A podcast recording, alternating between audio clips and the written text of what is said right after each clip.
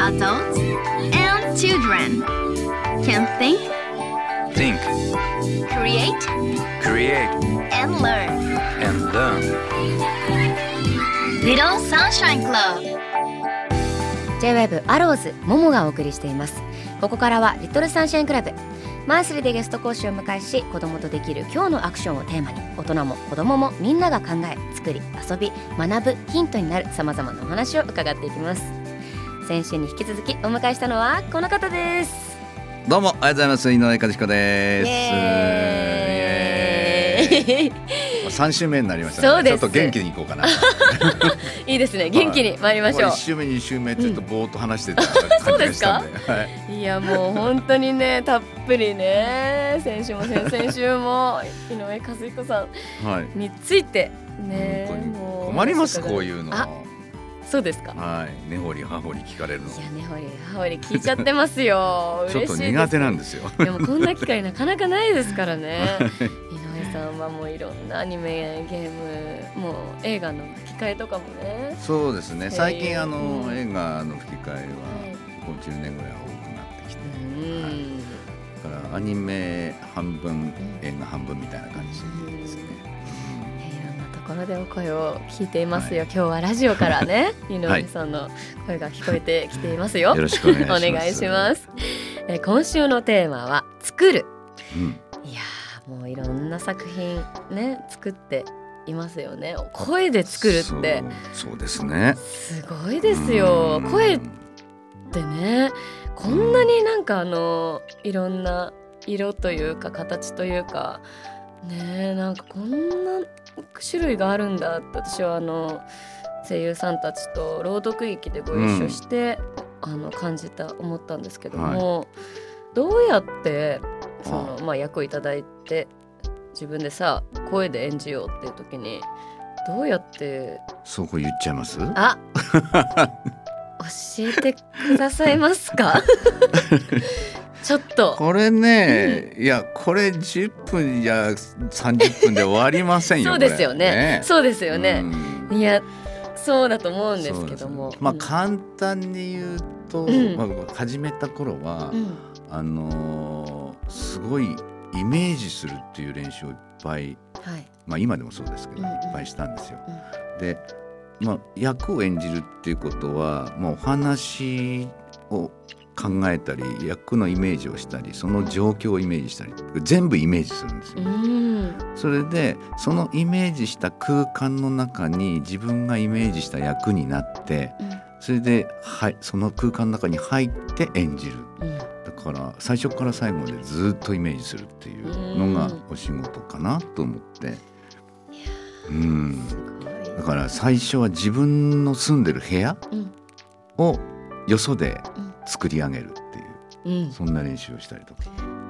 へえ訓練訓練そうそうそうですね。はい、あと自分が何かになろうって言ってまあすごい最初難しいので簡単にクラゲとか。うん。簡単にクラゲクラゲになったみたいな。うん。で過ごすとか。そういうクラゲの気持ちは分かりませんけど自分がクラゲになったのとこんな気持ちかなみたいな。うん。のでこう何時間か過ごすみたいな。そんな練習をいっぱいしたりしましたね。なんかあのー映像まあテレビとかねうん。YouTube とかでもなんかこういうね質うん。問、あのされていてなんか答えてらっしゃるのも見たこともありますけども、はい。あのーなんかんねす 先生としてうん。なんかこの教える側というかはなんかワークショップなのかいうん。学校なのか、うん。あのこれからね声優さんになりたいよっていう人たちに、うん。そういうなんか授業みたいなのも作ったりするんですか、もうね30年ぐらい教えうんてるんですけど、うん。あのもうでも教えるっていうことは本当にその人のお芝居にとっての一部でしかないので、うん。あとはもうなんかそのそこできっかけをもらって、うん。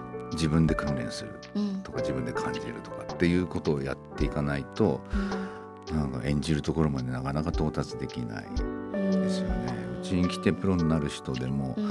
10年ぐらいかかったりとか15年かかったりとかっていう人がいっぱいいるので、ね、時間のやっぱかかる仕事だなと思いますね。はい。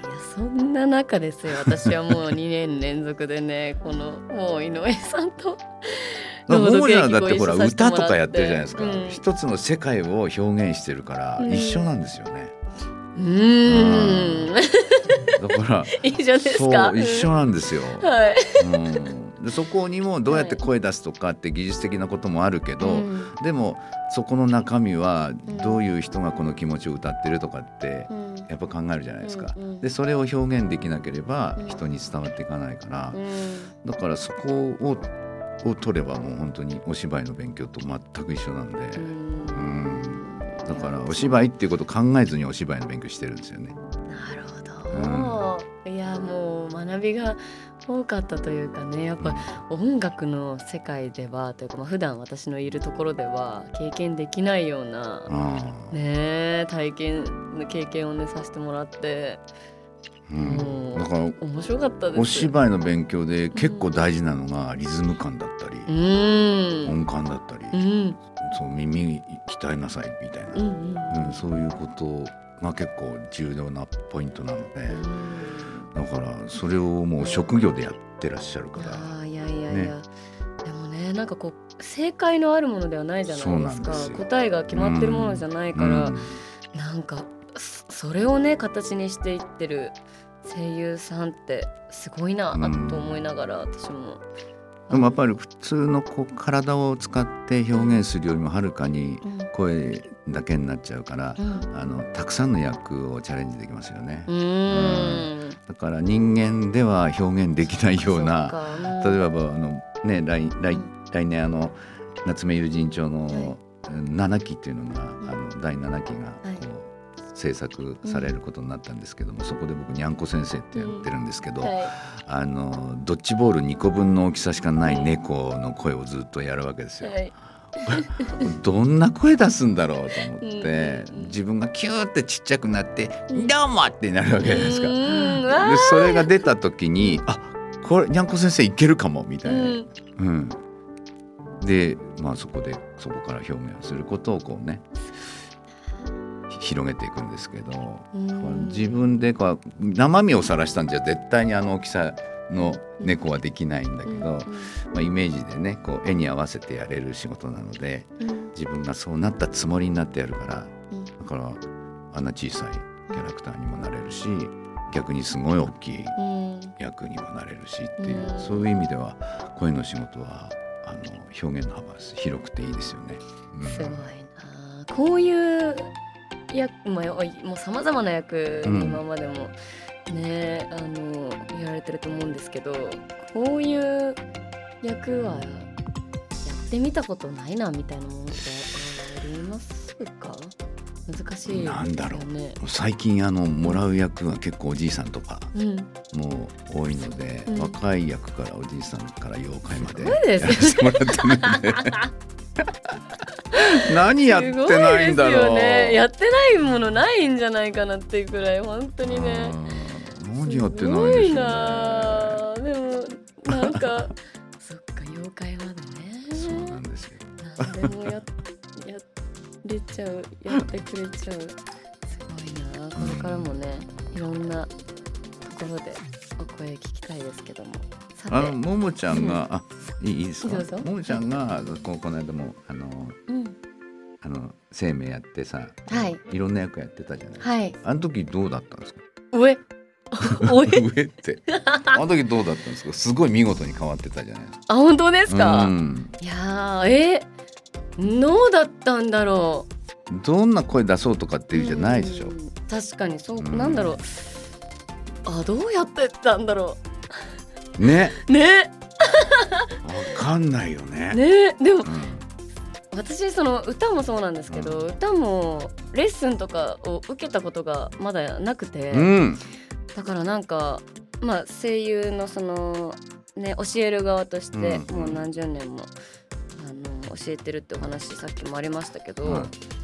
その教える側が多分全然できないんですよね。言葉にするって難しいですよね。僕も40歳で初めて教えたんですよ。はい。でそれまでは何も考えずにやってたので、うんうん。何を教えればいいか分かんなくて、いやはいそうです。そう、うん。それでなんか振り返りました20年間を。どうやって僕がこのお芝居できるようになったんだろうっていうずっとよく分かんなかったですね。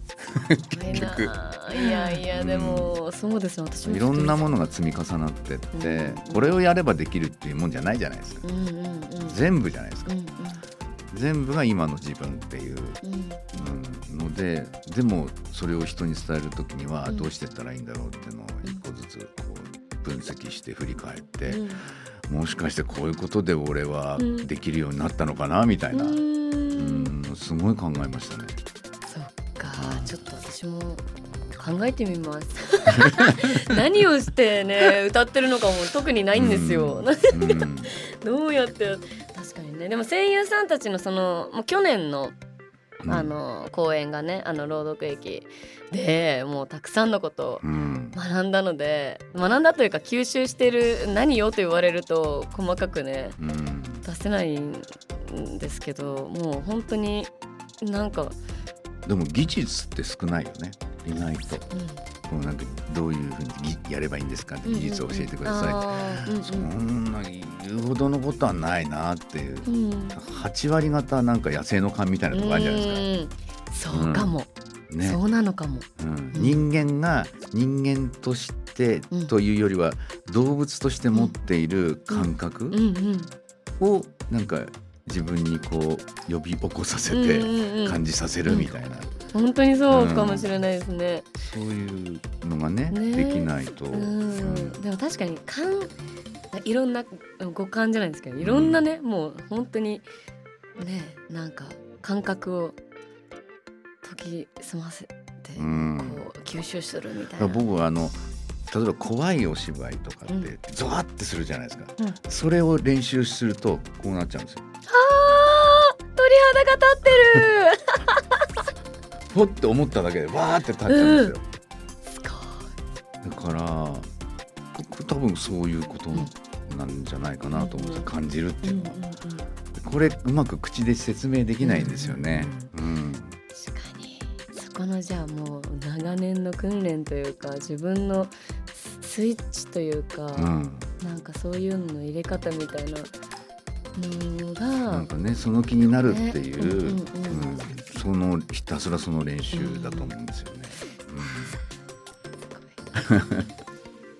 今までやられた役で、うん。うんこの役は難しいなんか悩悩んだなみたいな役ってあったりしましたか、ねないって言いたいんですけど、はい。あるんですよ。あ。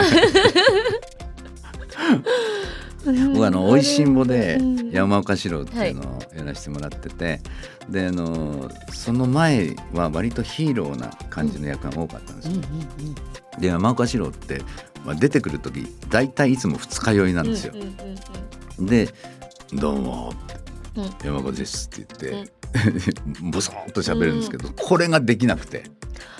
そっか。この会社に入ってくると「どうも山岡です」ってなっちゃって「うん。えちょっと違うんだけど」って。うん。でこのなんか二日酔いの力の抜けきった感じをマイクでやるんですけど、マイクの前でやるんですけどその当時ってあの今と違ってアナログの録音の仕方で、はい。アナログテープではい撮るので、はい。あの雰囲気そうなんだけどあの他に効果音とか音楽かぶるからもうちょっと声出して。うわー声出してぼーっとした声。芝居す芝居をやらなきゃいけななえそっかもう、はい。あのー、あーそっかそっかもうテープで撮るとなると全部あなんかのみんなかぶるから消えちゃうからちょっと大きめに出しといてって言われて。うん。難しいなみたいな。でええ。ただでさえそのボスぼーっとした声がなかなか出せなくて、うん。そしたらあのそのおいしんぼのディレクターさんって、まあ、デビューの頃からずっとお世話になってるはい監督さんだったんですけども、その方が割とボソボソ喋る人だったんですよ。はいそれであそうだと思って、その監督のあの 演出家のうんああの喋り方を真似してみたんですよ。そしたら「おい井上君それだよ」って言われて「やったじゃー!」みたいなす。ごいじゃあ山岡四郎はその監督さんだ。そう浦上さんっていうね方なんですけど。すごい。その方にもうインスパイアドバイ、はい。そうですそのね監督さんという感じで、うん。いやこんな身近にいたみたいな。すごい、じゃあもうキーパーソンですね、ええ。もうその人のおかげで僕は、はい、今いるって感じですよね。リトルサンシャインクラブ。今週は作るをテーマに井上和彦さんにお話を伺いました。ありがとうございありがましたとうございました。来週のテーマは遊ぶ。